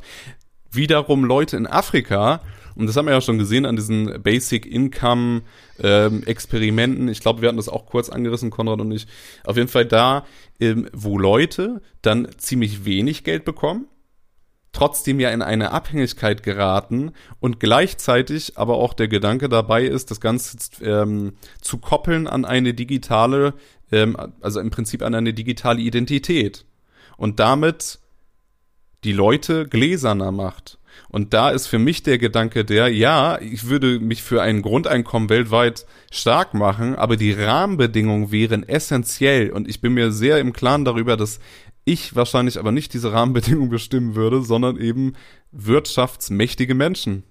Und dass die eher, und das hatten wir ja auch, hattest du schon gesagt, mit mehreren tausend Thinktanks, äh, die äußerliche Darstellung von sowas, von so einer Idee auch wirklich mitbestimmen können.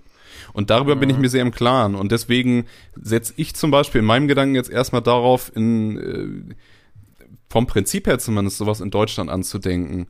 Aber eigentlich wäre das auf breiterer Ebene sehr gut, wenn es Weiß eben nicht, nicht. gekoppelt ist an so andere Dinge. Ja, also klar, hattet ihr auch letzte Folge gesagt, mhm. es, äh, man muss halt immer gucken und so weiter, wie Abhängigkeiten entstehen. Und äh, auch Datenschutz ist sicherlich ein Thema, wenn man das irgendwie äh, verbindet. Aber ähm, ich sage ja noch nicht mal, dass das bedingungslose Grundeinkommen, und da kann man vielleicht äh, ein bisschen so ein kleiner Schwenk auf ein neues Thema, ähm, dass das ja nicht zwangsläufig das einzige Modell sein muss, um die Welt gerechter zu machen. Weißt du? Also, äh, ne, da, da, deswegen glaube ich auch, dass man es halt nicht pauschal sagen kann, in jedem Land sollte das BGE eingeführt werden als irgendwie Sozialstaatsprinzip. Mhm. Ne, das äh, würde ich überhaupt nicht so sagen. Ähm, weil ich glaube, es gibt auch Länder, ne, stell dir mal vor, eben, du würdest halt einfach durch andere Mechanismen es hinbekommen, dass halt äh, es nicht so ist, dass der Manager das Tausendfache von dem verdient, was ein einfacher Angestellter in der Firma verdient. Wenn es einfach ein bisschen näher so wäre, so ne? Wie zum Beispiel, das habe ich mal gehört, ein, ein Freund, äh, der irgendwie, ich glaube äh, Schweden war das, der sagte da, da wohnt halt eine Hausfrau, äh, eine Hausfrau, eine, eine Putzkraft, mhm. äh, wohnt halt neben einem Hochschuldozenten. Mhm. Das ist okay weil die halt gar nicht so unfassbar unterschiedlich verdienen. Ja.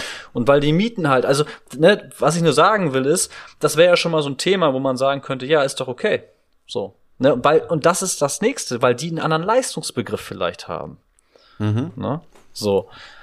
Also, so, das, ähm, das wäre ja auch ein Thema, wie man halt die Welt gerechter machen könnte. Ja, total. Oder halt, oder halt einfach ähm, und dann wiederum halt äh, sagen kann, okay, es gibt halt für Menschen, die nicht arbeiten können oder möchten, halt irgendwie eine entsprechend hohe Absicherung. Ne? Das ist ja alles kein bedingungsloses Grundeinkommen. Richtig. So, sondern das ist einfach eine andere Art und Weise. Und das heißt, für Deutschland fällt es mir sogar schwer zu sagen, äh, ob es wirklich genau das Richtige ist. So, und deswegen kann ich das für andere Länder äh, gar nicht sagen. Ich glaube, es gibt halt auch andere Möglichkeiten, ähm, es zu, quasi dieser, dieser Problematik irgendwie Herr zu werden, die wir äh, ja die letzte Stunde skizziert haben.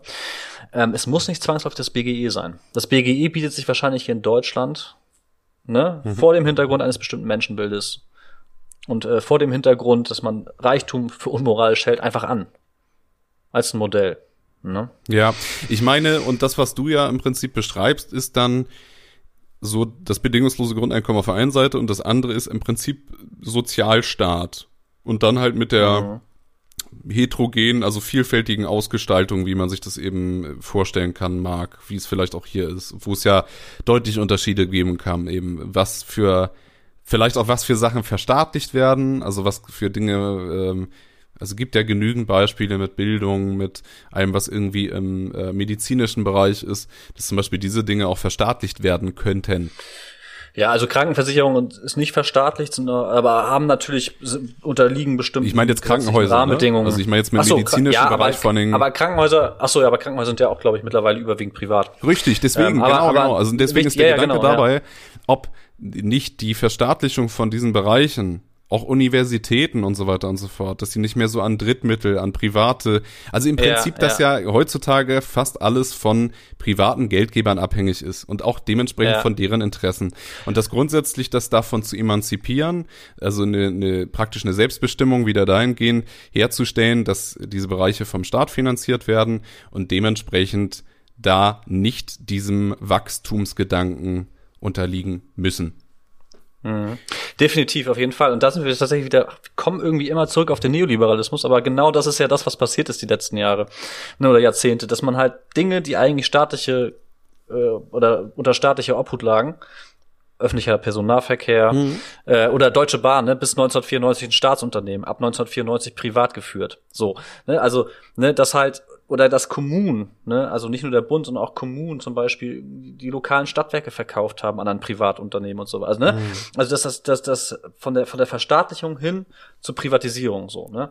Der, äh, großes, großes Problem. Genau, genau. Und ich komme noch mal ein bisschen so. rüber, argumentativ, äh, von vielleicht von diesem eher naja, makroökonomischen hin zu der, naja, vielleicht wieder eher individuellen Sichtweise. Bei grundsätzlich, wenn wir nochmal auf hier auf Deutschland gucken, dann gab es ja mhm. auch die Vorschläge von der SPD beispielsweise jetzt erstmal, äh, Stichwort Hartz IV, die Sanktionen aufzuheben, bis es ein, ja. ich glaube, solidarisches Bürgergeld geben soll. Oder zumindest meine ich, dass es so genannt wird. Und ähm, ich hatte allerdings auch nochmal nach äh, ein bisschen recherchiert und war doch darauf gestoßen, dass tatsächlich ähm, Meldeversäumnisse doch weiterhin Strafen und Sanktionen nach sich ziehen werden. Und das heißt, Meldeversäumnisse machen zumindest hier laut den äh, Statistiken 75 Prozent der Sanktionen aus.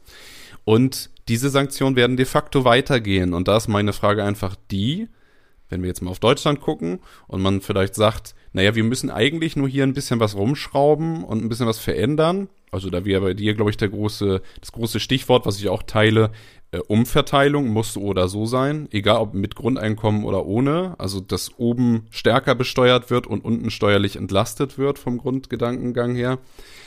Aber das, was mir hier auffällt, ist, dass beispielsweise wie jetzt mit den, mit der Sanktionsfreiheit oder sowas, dass da erst immer gesagt wird, ja, das wird dann ganz toll und das wird so und so und das ist dann aber in der Praxis werden dann doch wieder Komprom werden Kompromisse gemacht, geschlossen, die eigentlich dem ja komplett entgegenstehen, ne? Also, weil, mhm. was würdest du denn sagen, wenn wir jetzt halt hier mal auf Deutschland gucken und sagen, okay, wir verändern jetzt hier noch ein bisschen was, steuerliche Abgaben für, für, für sehr vermögende Menschen äh, steigen eben, werden sehr hoch gesetzt und meinetwegen, es gibt keine Hartz-IV-Sanktionen mehr.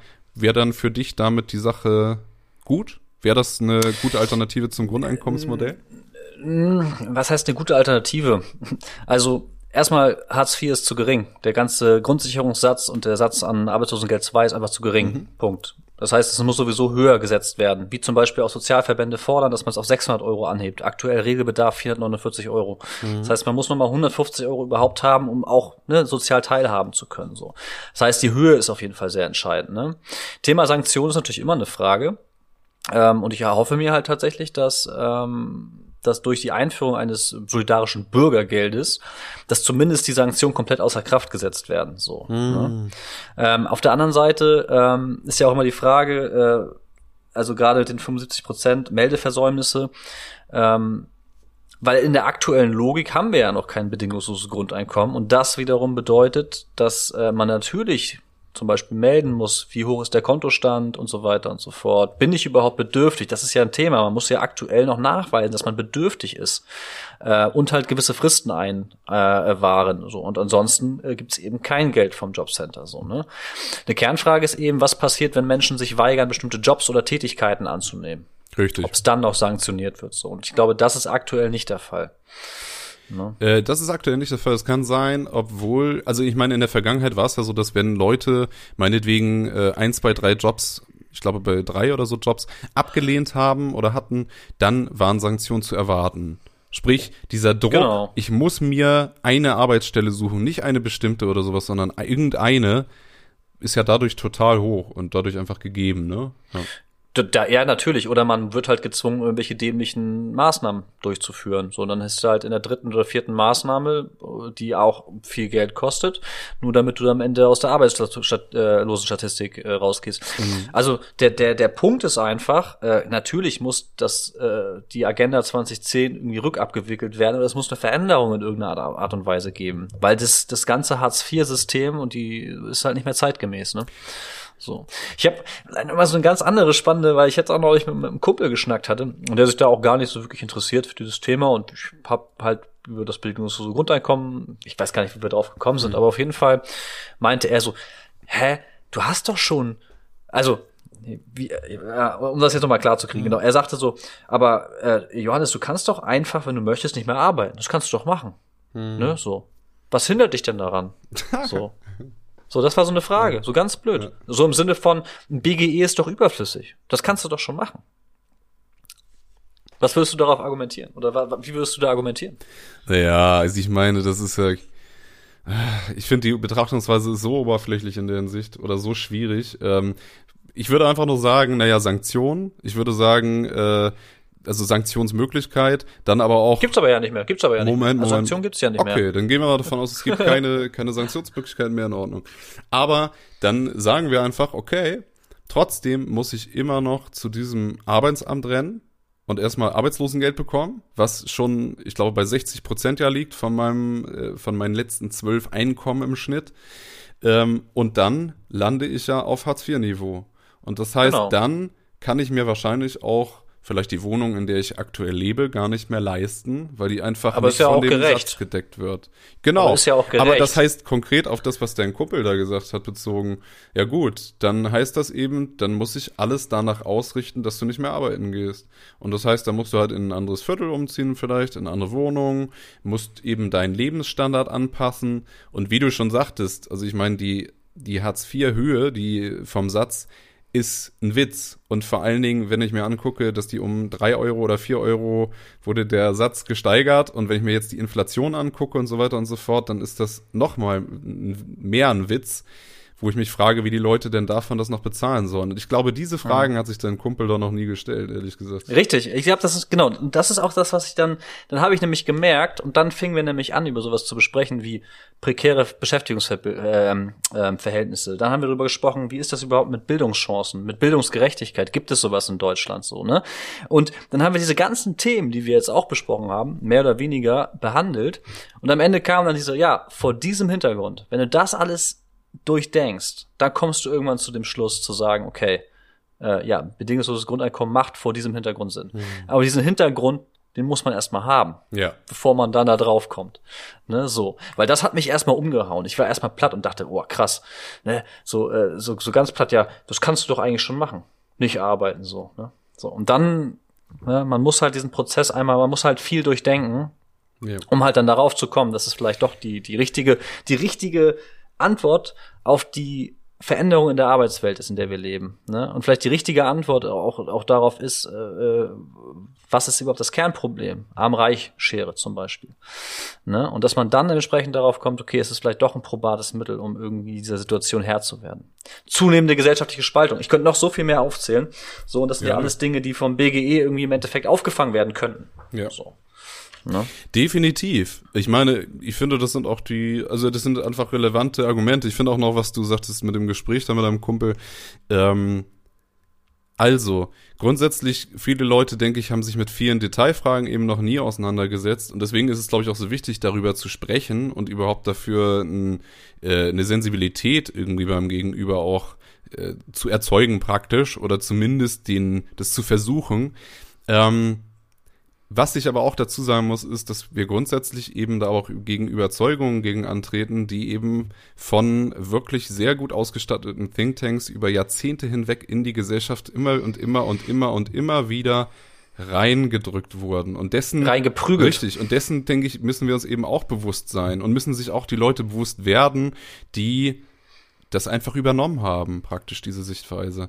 Also auch, dass Ja. das etwas ist, was in dieser gesamten Debatte einen riesen Einfluss hat, den wir nicht wahrnehmen, weil er nicht transparent abläuft. Ich wollte aber noch eine ähm, Ergänzung machen, ähm, weil das wollte ich eigentlich schon von Anfang an noch mal äh, mitteilen.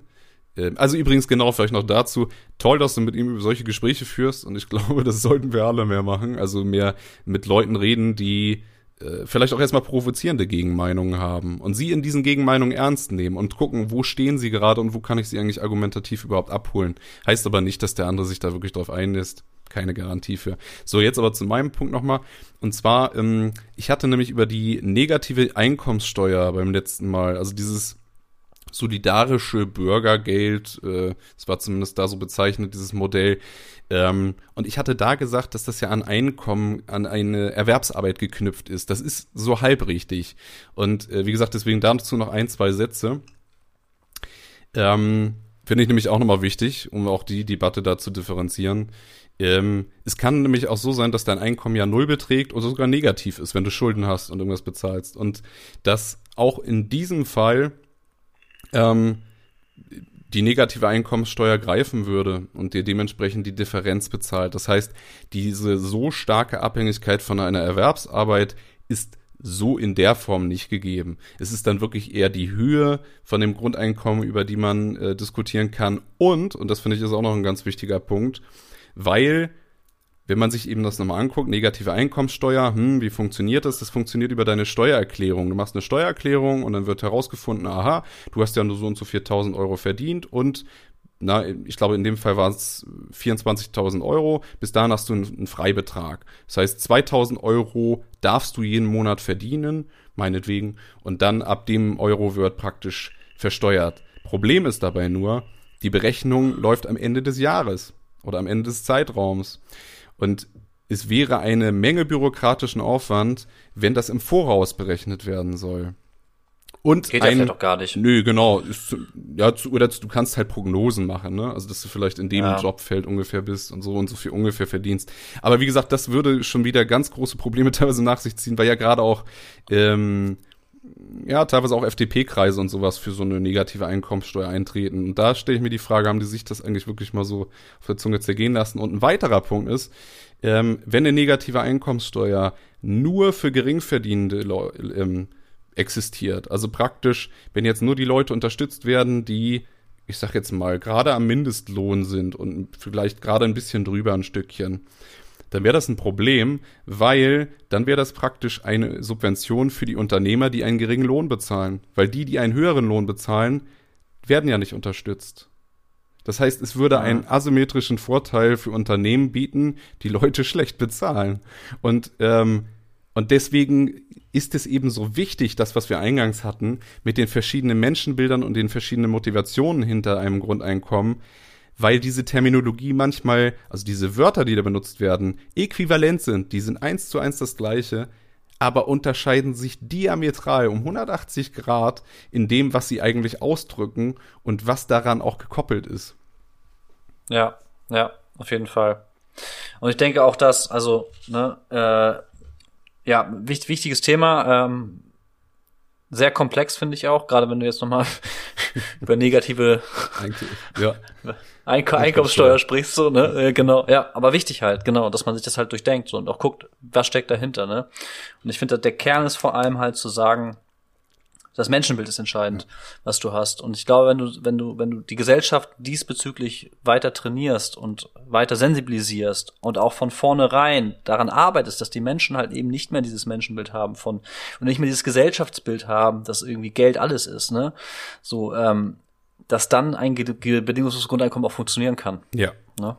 So, und ich glaube eben, wenn man, wenn man aber diese ganzen Fragen, wenn man das BGE einführt und diese ganzen Fragen, die wir jetzt hier behandelt haben, sich nicht beantwortet, ähm, dann wird das, glaube ich, dann findet der Markt oder dann finden, finden die Unternehmen immer irgendwelche Mechanismen, um weiter auszubeuten, um weiter reicher zu werden, auf Kosten anderer, auf Kosten der Umwelt. Und dann haben wir nicht, nicht wirklich was gewonnen dabei. Ne? So. Oder sie schaffen es sogar, sowas wie ein Grundeinkommen eigentlich wieder zurückzunehmen. Ne? Sozusagen, ja, ja. das ist gescheitert. Genau. Ja, also beispielsweise. Genau. Und deswegen ist ja auch so dieser Gedanke, ein dynamisches Grundeinkommen äh, zu machen, finde ich auch total wichtig. Also was sich eben anpasst an äh, Inflation und so weiter und so fort. Also war ansonsten genau, einfach, dass genau. du gesagt über ja. Äh, Preissteigerungen und sowas sich sehr schnell dann doch wieder zu einem Hartz IV Deluxe Aber entwickeln könnte. Es ist halt schon echt, wenn du dir vorstellst, was das für Potenzial bietet. Ne? Zum Beispiel sowas wie Kunst. Kunst ist ja aktuell auch, wenn du zum Beispiel ins Theater gehst, ne, es ist unfassbar teuer, wenn du ins Theater gehen möchtest, so, ne? So, oder in die Oper zum Beispiel, so, ne? Und die Menschen, die da arbeiten, verdienen in der Regel auch nicht sonderlich gut, so, ne? Also es sind halt äh, auch keine gut bezahlten Jobs. Äh, so, ne, und es ist trotzdem teuer und trotzdem ist es noch zusätzlich subventioniert, damit sowas überhaupt stattfinden kann. So, ne? Und das alles unter diesem ökonomischen Zwang. Mhm. Ne, und stell dir mal vor, was du erreichen könntest, wenn du halt einfach Menschen, die da Bock drauf haben, einfach die, den, den Raum gibst und die Möglichkeit gibst, sich da irgendwie frei zu entfalten. Und dann können die das halt sind nicht unter, unter irgendwelchen äh, ökonomischen, finanziellen Zwängen, sondern können einfach etwas auf die Beine stellen und es wieder kostenfrei für andere Menschen zur Verfügung stellen. Also wenn du das so weiterspinnst, bietet es halt einfach jede Menge Potenzial, so, ne? Aber es erfordert ein radikales Umdenken. Ja. Komplett weg von dem, was wir heutzutage so leben. Definitiv, ja. ja.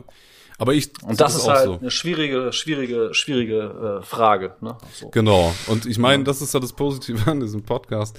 Wir müssen keine äh, endgültigen Antworten finden, sondern wir können einfach Gedanken erstmal so wirken lassen und auch so stehen lassen. Und ich glaube, das ist ja auch das Entscheidende bei dieser Debatte, erstmal überhaupt einen Diskurs darüber zu haben und überhaupt erstmal Argumente auszutauschen. Die müssen auch nicht bis ins letzte Detail alle schon geklärt sein, aber diese Fragen zu stellen. Und dann äh, ist es eben möglich, wieder wirklich auch mehr mitzugestalten, wie denn so eine Idee verwirklicht werden kann. Und ich glaube auch, ich sehe das ganz ähnlich. Also ich meine, wir hatten das ja beim letzten Mal dann auch äh, im Gespräch, dass äh, ich zum Beispiel auch jemand wäre, der sich sehr über ein Grundeinkommen freuen würde.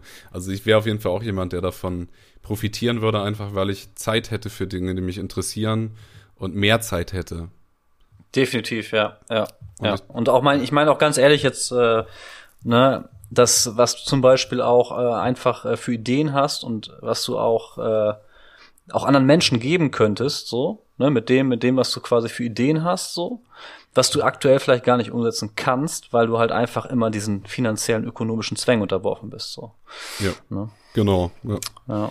Und das könnte man vielleicht als letztes Wort auch noch dann deinem Kollegen mit auf den Weg geben. Ich würde halt genauso wenig wie du jetzt sagen können, ja, dann hänge ich jetzt einfach mal alles, was ich mache, an den Nagel, weil es einfach äh, momentan gar nicht möglich wäre. Und diese Zwänge, die drücken eben, wie du schon sagtest, auf eigentlich gerade sämtliche Menschen. Und gerade vor dem Corona-Hintergrund und Inflation und so weiter und so fort, ähm, ist eigentlich dieses Thema ja auch aktueller denn je. Ja, und auch hier wieder Krise als Chance, ne? Genau. Und ich denke, das ist ein gutes Schlusswort, oder? Definitiv, auch wenn es mir irgendwie so ein bisschen irgendwie so wehtut, weil ich irgendwie gefühlt noch stundenlang weiter drüber quatschen Ja. könnte. Ja, ja, geht mir auch so. Also es ist halt wirklich so, ne? Und ich glaube einfach genau nochmal ganz wichtig ist auch so, hinterfragt euch nochmal irgendwie so, welches Menschenbild habt ihr? Ne? So, ähm, wie geht ihr dann auch damit um? Weil ich bin ja auch jemand zum Beispiel, Thema Geld, ja klar ist mir irgendwie Geld wichtig und ich bin auch immer wieder, dass ich mich diesen ökonomischen Zwängen unterwerfe so und auch diese diese die, dieses Menschenbild immer irgendwie weiter verteidige, was mir halt irgendwie über die Jahr, Jahrzehnte irgendwie so eingebläut wurde so ne. Und wenn man diesen ganzen Prozess hinter sich gebracht hat, dann kommt man vielleicht irgendwann zu der Einsicht, dass das doch vielleicht eine ganz gute Idee sein könnte mit so einem bedingungslosen Grundeinkommen. Ja, das Wort zum Sonntag. Das Wort zum Sonntag, wie immer. Genau. Äh, ich bedanke mich auf jeden Fall bei dir mal wieder für das Gespräch. Ja, und, schönes Gespräch. Äh, Ich danke ich hoffe, die. Aufnahmen laufen noch, aber ich glaube ja, ne?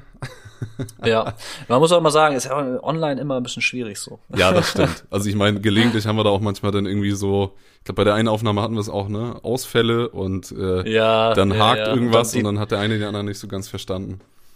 Ja, Breitband-Internetausbau in Deutschland wäre auch ja, ein genau. Thema. so, genau. Nein, Gut, Mann. gut. Also, wir hören uns und äh, vielen lieben Dank an euch alle fürs Zuhören und wir hoffen, ihr hattet, habt neue Erkenntnisse gesammelt oder ein paar andere ergänzende Ideen irgendwie mit auf den Weg gegeben bekommen oder einfach eine gute Zeit gehabt. Macht es gut, bis, Bis dann. dann. Ciao.